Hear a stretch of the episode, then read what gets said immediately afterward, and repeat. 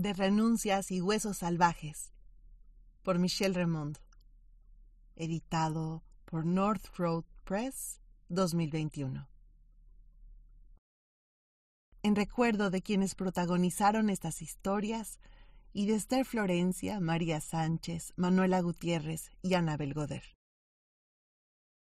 Los textos aquí reunidos pertenecen al material que la autora leyó en voz alta durante el evento Un momento de sanar a través de la poesía, un diálogo colectivo todavía dentro de la pandemia del COVID-19 para hablar del dolor y de pérdida. Café Internacional, San Francisco, California, 23 de julio de 2021. Quédate en casa. Es 16 de marzo. ¿En cuál de todas? Infancia es casa de columpios que rechinan y descalabran. Beso es casa de locuras en una cueva de estalagmitas. Parto es una casa de tarotistas flotando entre juncos. Poema es la casa rodante que adora empedrados y el lodo. Amor es la casa inflada de paredes de papel y rosales. Música es casa de casas, metrónomo, loma, notas galaxias. Sexo es ilustre casa con patio, alberca y árbol de mangos. Guerra es la casa ocupada por náufragos radicales. Madre es la casa hecha niña jugando a evadir los monstruos. Vejez, casa de arrugas repartiendo preguntas antiguas. Desempleo es la casa de arena que decide mostrar sus colmillos. Amistad es casa de abrazos y del qué bueno que existes. Éxito es una casa minimalista plagada de corrientes de aire. ¿Pan qué? La casa suspirante en su argamasa de naranja y clavo. Nosotros, nosotras, la casa que traza planos eternos de sí misma sin saber qué pasará mañana. Perspectiva. Una mujer acunó mi tristeza hasta cerrarme la compuerta oxidada de las lágrimas. Horneó pan sobre los rescoldos de mi enojo y vanó cortinas para cada ventana con vista a la ansiedad. Plantó una palma en donde crecía mi vergüenza y pudo haber intervenido en mis discusiones con la ley de causa y efecto, tenerme lástima, dejar que arrastrara los párpados y los sueños, avisarme que andaba con los zapatos de las conclusiones desamarrados.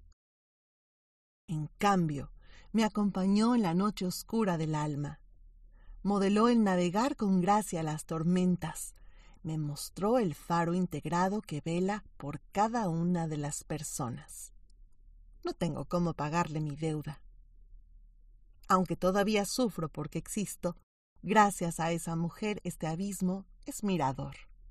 Litoral. Costumbres locales. La funeraria donde los muertos son santos junto a la botica de potes y etiquetas. Las reuniones de neuróticos anónimos en el local de la Estética París. La fragua del herrero Osco y el horno de los bolillos compartiendo calor de tabla roca.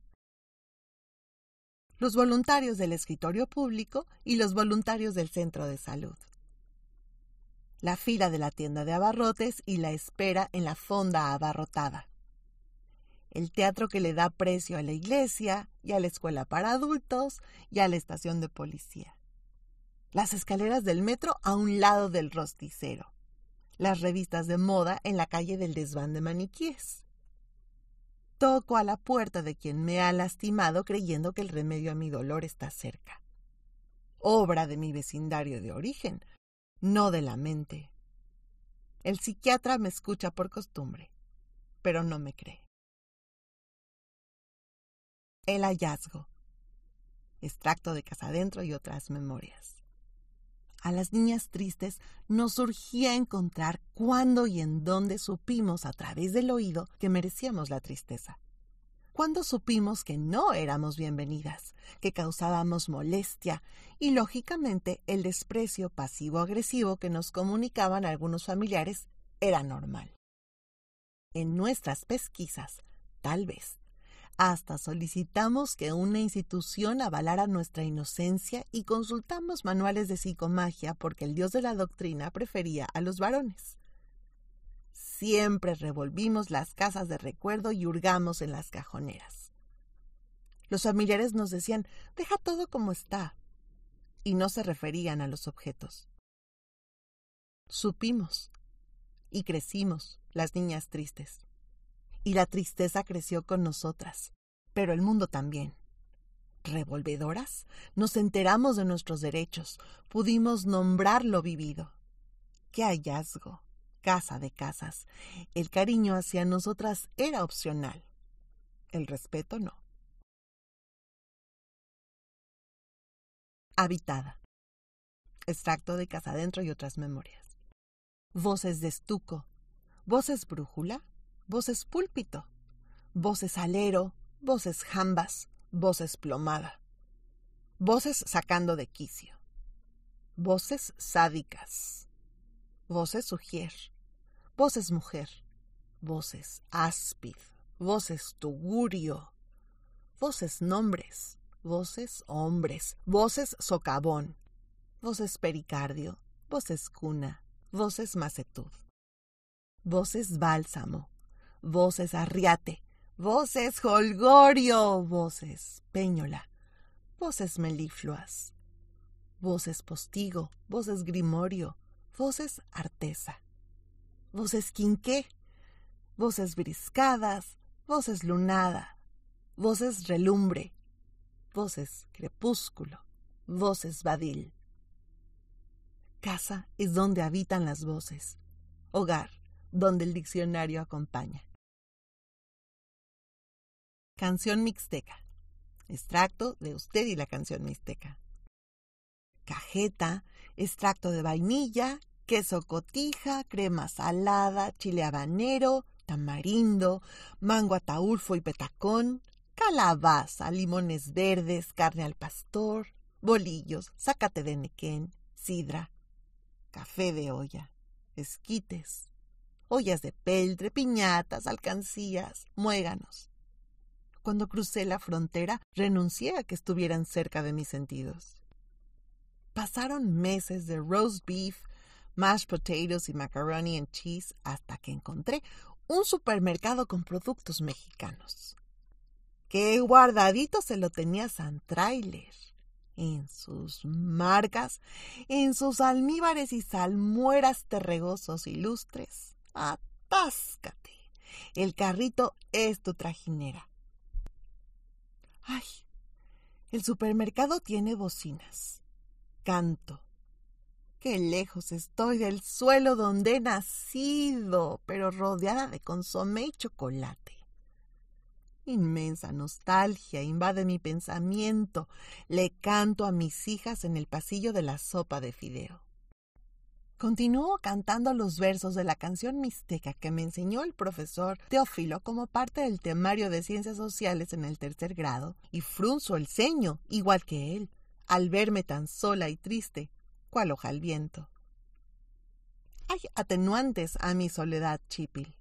Hallé una lata de chilorio y mi lengua martillada por el inglés sanará con sábila refrigerada de la sección de frutas y verduras oh tierra del sol, suspiro, bis, por verte. Ahora que lejos puedo comer y que mi canto es canto y no agonía. Se me despegará la renuncia de la patria, se me quitará el hambre, ¿verdad? Mis hijas, acostumbradas a que las frases se me reborujen cuando hablo de mi país, no me hacen mucho caso. Piden un panquecito. Además de las viandas, Llevo dos paquetes de pañuelos, porque no dejo de llorar. Médico, sánate a ti mismo. ¿Quién te lo dijo? Quizás tuviera las raíces hechas nudo y trono alrededor de su código postal, o quiso darte en la mano una receta que ahuyentara al ladrón de lo tuyo cuando llegara, de cierto. ¿Quién te lo dijo? Tal vez quiso para ti que la vida, con su ánimo de vendaval y ciclos, te doliera menos. Una receta con letra hecha tirones de tanto repetirla y de hacerla caber en las verdades que empacaste en tu equipaje. El problema de irte fueron las cartas que preguntaban cómo te iba. Dejaste la guerra, tu aldea bombardeada y quemada, a los muertos en las cunetas con los ojos llenos de un cielo mudo. A falta de capilla te despidió la estación de tren y después el puerto. Arribaste a este país con visa de asilo, tu mujer embarazada y los ahorros en forma de moneda, billete y escapulario envueltos en un pañuelo. Un funcionario de migración te preguntó por tu oficio. Flamante la receta. Soy médico, dijiste. ¿Médico? ¿Y su diploma? Está en mi consultorio. ¿Y tu consultorio? Bajo los escombros. ¿Cómo explicar en las cartas el robo? Que en este país usted es médico hasta que un papel lo compruebe. Que los adagios de tu familia no lograron ponerte a salvo. Y que esa otra verdad te dolió como estallamiento de vísceras y quemadura de tercer grado y cálculo renal en simultáneo. Te consoló tu mujer igual que al bebé por nacer en unos meses. ¿En cuántas líneas podías contar tu desamparo? Al menos circulabas por calles sin dinamitar. Tu familia siempre creyó que ejerciste como médico tan pronto bajaste del barco, que todas las puertas se abrieron para ti por perseverante, por tu educación. Y sí, así fue. Después de tener que recursar por completo la carrera de medicina en tu país de acogida, en otro idioma y desde un duelo insondable. Duelo. Extracto de usted y la canción mixteca. De pie ante el boquete de la tierra. Han pasado la despedida y el funeral. Los zapatos están cerca del despeñadero. En la mano está la propina para el enterrador. Así, dos años. Ningún médico supo decirme qué mal me aquejaba, excepto uno, que sabía de fronteras. ¿Qué tengo, doctor? Nueve duelos. El de tu tierra, el de tu cultura, el de tu trabajo, el de tu casa, el de tu familia, el de tus amigos, el de tu certeza, el de tus creencias, el de tu idioma. Dicen que el tiempo cura todas las heridas. No es cierto. La herida de emigrar no se quita nunca. Y cuando nada queda, permanecen las flores, ¿Cómo me he atrevido a trasplantarlas de maceta? ¿Cómo dan color y aroma, tercas, si tienen las raíces vulneradas? Nueve duelos. Nadie sabe que a veces, cuando ando por la calle, no soy yo sino un cadáver de la que fui. Alguien hace la señal. Las cuatro poleas deslizan las cintas que permiten el descenso del féretro. Para colmo, no sé dónde me van a inhumar cuando me vuelva a morir. Si allá donde nací y están las personas que dejé, las que me van olvidando con los años. O acá, donde vivo ahora pagando un precio doble por mejores oportunidades. Donde soy extranjera y se me nota cuando me desangro en los días festivos añorando un abrazo. No se equivocaron en el aeropuerto cuando me dieron el pésame. Sí, era mi muerte todavía huele a nardos. Sí, acepto. Ahora pertenezco a la mitad mundial de las relaciones fracasadas. Inútil mi rencor por el alivio y dimitir de mi exmarido. Saber que recupera su juventud surfeando, admirado por gente que asistió a nuestra boda y que hoy le celebra la hazaña canosa de cogerse a novias de 25 años y de ser un bravucón en las redes sociales. ¿Qué me vence el todos los días de la crianza sin pareja y sus noches? Para nada. Me he visto en acción, imparable, sosteniendo una hija en cada mano y avanzar como familia de tres, casi como si no hubiéramos perdido a nuestra familia de cuatro, la que fuimos durante una década. No me cansa el sermón sobre dulces y caries, ni la insolencia crecida, ni vaciar tinas, ni bajar fiebres, ni piojos, ni raspones, ni festivales, ni mochilas. Ni lavar uniformes, ni el marcador en partidos de boli, ni el sol que abraza en la feria, ni el insomnio por si entra un ratero, ni la llamada temida, maldita llamada, maldito manejar con pavor, señora, su hija, una emergencia. Si acaso me desabriga ser el único ratón de los dientes. Las mañanas, mediodías y tardes de vacaciones. Las navidades de adornar la nostalgia y las historias de parejas que superan los retos. La maestra que odia a los niños, la guerra fría en las fiestas de cumpleaños, nuestro origen, las hojas cayendo, ciertas canciones, todos los álbumes. El sonido de la reja, debo aceitarla, sofocando la voz querida del ¿qué puedo hacer para que te quedes, papá? Imparable de resanar, de querer una familia intacta, de otorgar mi perdón de yeso a ese hombre que no quiere estar con nosotras, fingir que no imagino los lugares que ha tocado, recibirlo de vuelta y que vuelva a irse. Pero no, no me acaba. Soy una madre en duelo, estoy exenta de estar cansada. El cansancio fue inventado por alguien con tiempo y yo, de tanto buscar el principio del fin, he roto todos los relojes. Puedo con esto, me digo, no me vence, solo me mata. Recomenzar. Hacíamos la siesta, y en el abrazo de la tarde la vida era buena. Cada vez se me notaba menos, creo, mi ansia de una hoja en blanco. Tanto escuché en el divorcio que nadie me querría con hijos. Cada vez, entre besos, él dejaba de reprocharse la familia que no tuvo, cincuentón de calva, soltero. Pero, por más plácidos o acurrucados que estuviéramos, Nada en su expresión de pozo reflejaba la caída de mi piedra del te amo. Un domingo sí correspondió a mi afecto. Lo abracé y mimé felicísima, cimentadas su piedra y la mía. Después paseamos y me entregó un regalo. El teléfono negro que habíamos visto hacía meses en una cita y que me recordaba a la cocina de mi bisabuela. Abrí el paquete y lloré. Le eché los brazos al cuello en avalancha de piedras bellas y un sollozo que duró más de los tres minutos reglamentarios de las instrucciones para llorar. Dijo un par de palabras. Estás loca. Solo esas. Durante la semana se esmeró en hallar un motivo de pelea.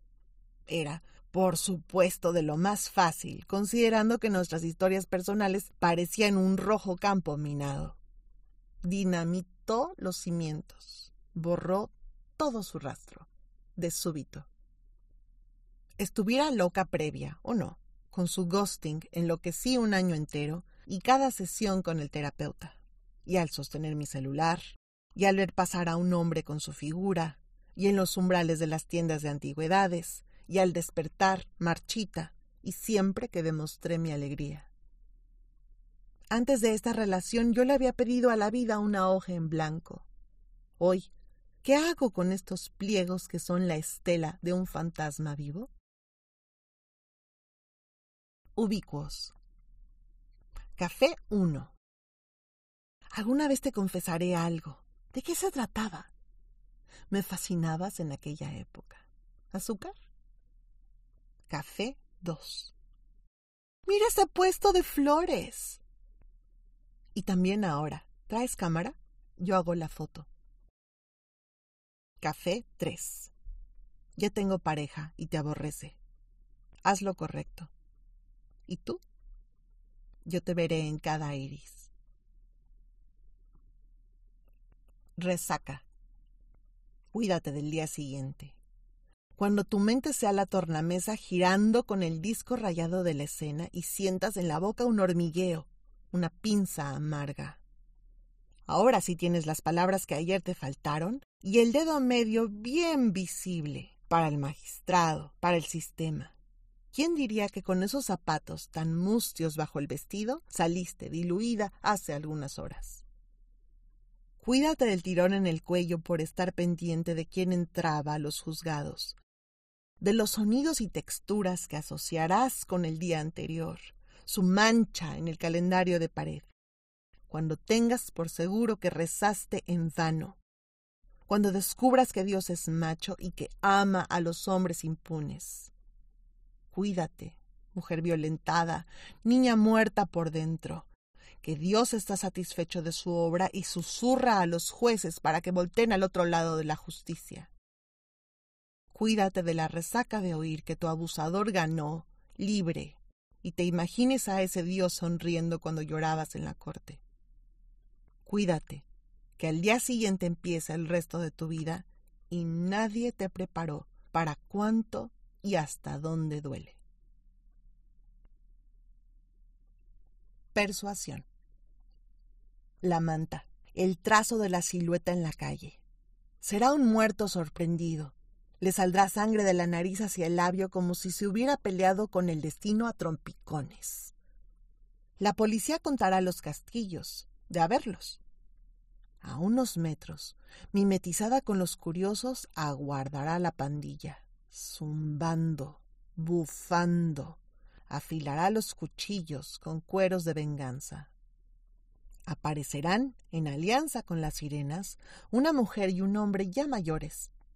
Despacio, el hombre sorteará la multitud hasta poner su mano en la espalda del pandillero más harto de furia.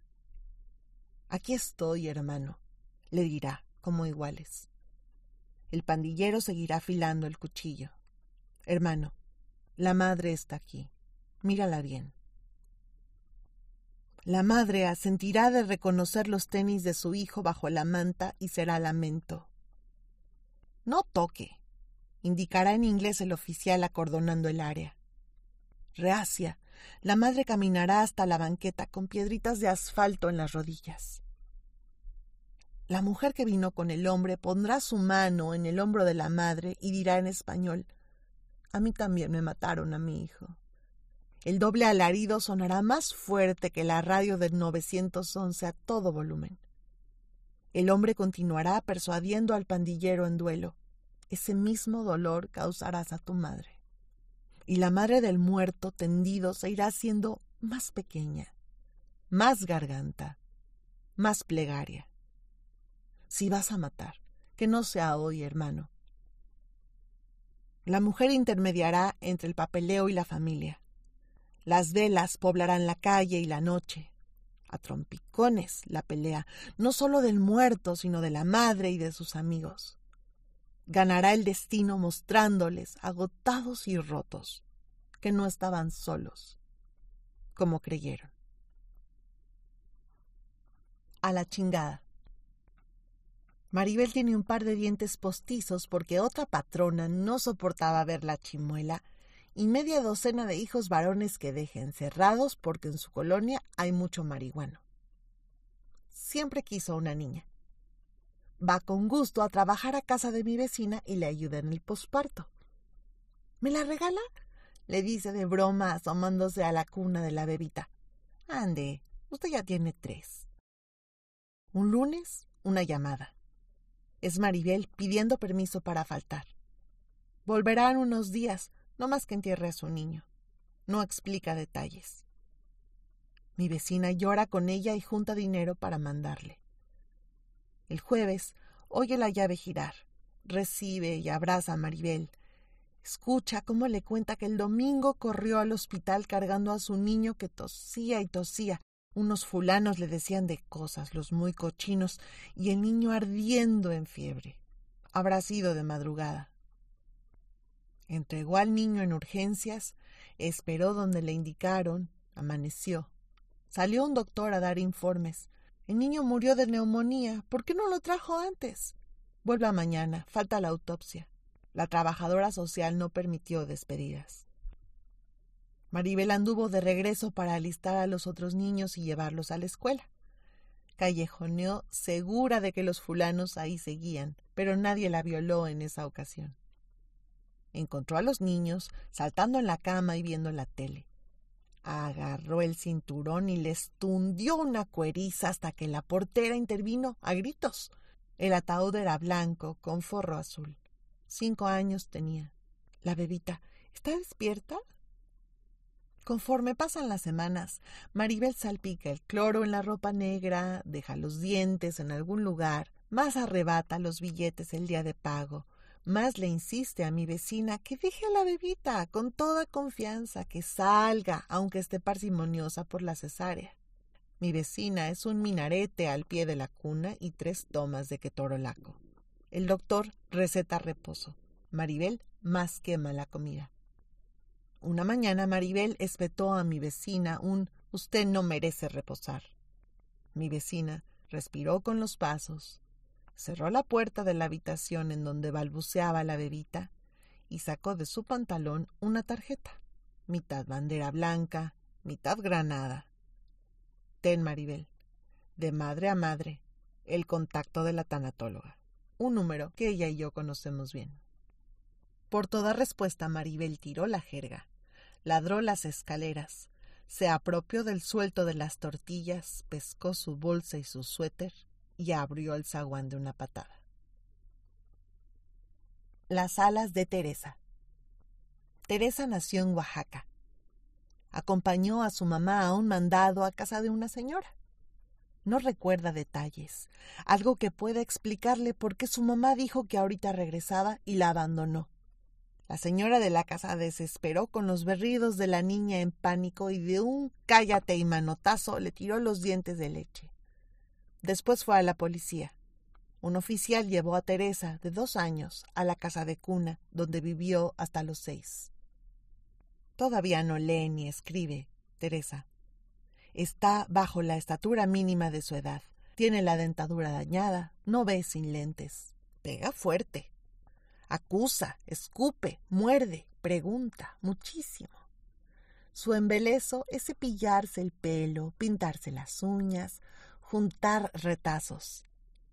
Quiere que le cuenten más acerca de esa mamá que vendrá a adoptarla y la llevará a Francia. Quiere que su muñeca sea princesa. Etual nació en Italia. Como allá impiden la adopción a madres solteras, se convirtió en ciudadana francesa, invirtió todos sus ahorros e inició el papeleo a distancia. Conoció a su hija Teresa en el salón G de la casa de cuna. Una hora duró el encuentro supervisado. Hace poco firmó la adopción. A pesar del inmenso cariño y de la enorme cantidad de ropa y juguetes que recibe, Teresa tiene días difíciles. Amenaza con no irse a Francia. Hiere a Etual con los zapatos y con el tú no eres mi mamá. Etual habla poco español, pero le dice, más allá de nombrar, que es la más especial de todas las niñas del mundo. Rodea a Teresa entre lágrimas, la contiene. Teresa habla nada de francés o de italiano, pero se deja abrazar. No siempre, no todo el tiempo. Quizás sí, como vuelta a nacer. En la víspera de su viaje a Francia, Teresa jaló mi falda con sus manos de uñas rositas. Hoy cumplo años, murmuró, y caminó hasta el patio con su muñeca de realeza vestida. Siete. La felicité. Seguí barriendo. Sí, dijo a todo. Cuando se alejó, vi claramente en su espalda un par de alas. Escayola.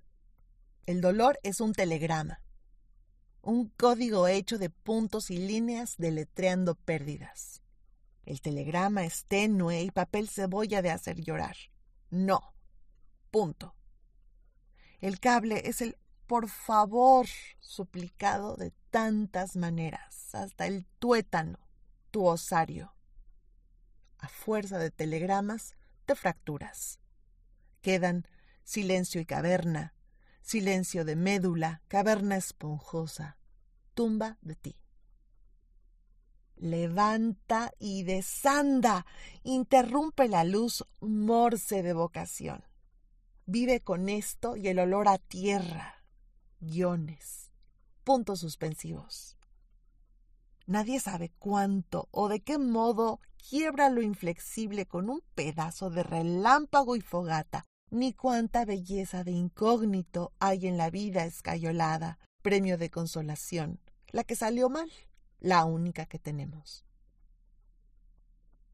Huesos salvajes. Los de la compañía arborista dejaron una tierra de nadie, solazo y acerrín, donde había un olmo. Tardaron ocho horas en talarlo. En su deambular, instalando las sogas, pisotearon los agapantos, los geranios, la hiedra y los brotes de las semillas que apenas germinaban. La sierra rebanó las ramas y por trozos trituraron los restos de árbol enfermo de viejo y sus manchas negras como melanoma. Hubo ruido encima del ruido, motor, cumbia, instrucciones, crujir. Al terminar cerraron líneas de cruz sobre el tronco casi al ras del suelo, el tiro de gracia. Aquello era desolación, lo juro, tanto como el paisaje interior que a veces soy. Juro igual que el agapanto tiene perfil de penacho, y cada brote verde ha negado el pisoteo. El geranio es de pétalos de fuego, Sostenidos del aire cantan los pájaros, las semillas son huesos salvajes, y en el lugar donde murió un olmo centenario hay un tocón que alberga un imperio atareado de hormigas, lombrices, hongos y herbitas, y una mujer del porvenir toma nota, natura, de cuánto tarda la vida en abrir paso donde hay nada. Seis semanas. No es lo mismo cambio que derrota si mi jardín pudo resurgir de semejante desastre, yo también podré. Apunto con frenesí esa revelación sobre los renglones de mis pérdidas. La pregunta por la pérdida nos pertenece a todos. En el libro impreso hay un espacio de páginas en blanco para que tú añadas alguna historia de duelo que hayas vivido o que hayas escuchado, convirtiendo además tu ejemplar en un libro único. Si tú al escuchar este libro, esta lectura, tienes interés en compartir conmigo algún duelo que hayas vivido, me encantará leerlo y escucharlo. Puedes mandar tu historia a mlocadelamaceta.gmail.com. Gracias por escuchar y por apoyar la publicación independiente. Un abrazo de letras desde California.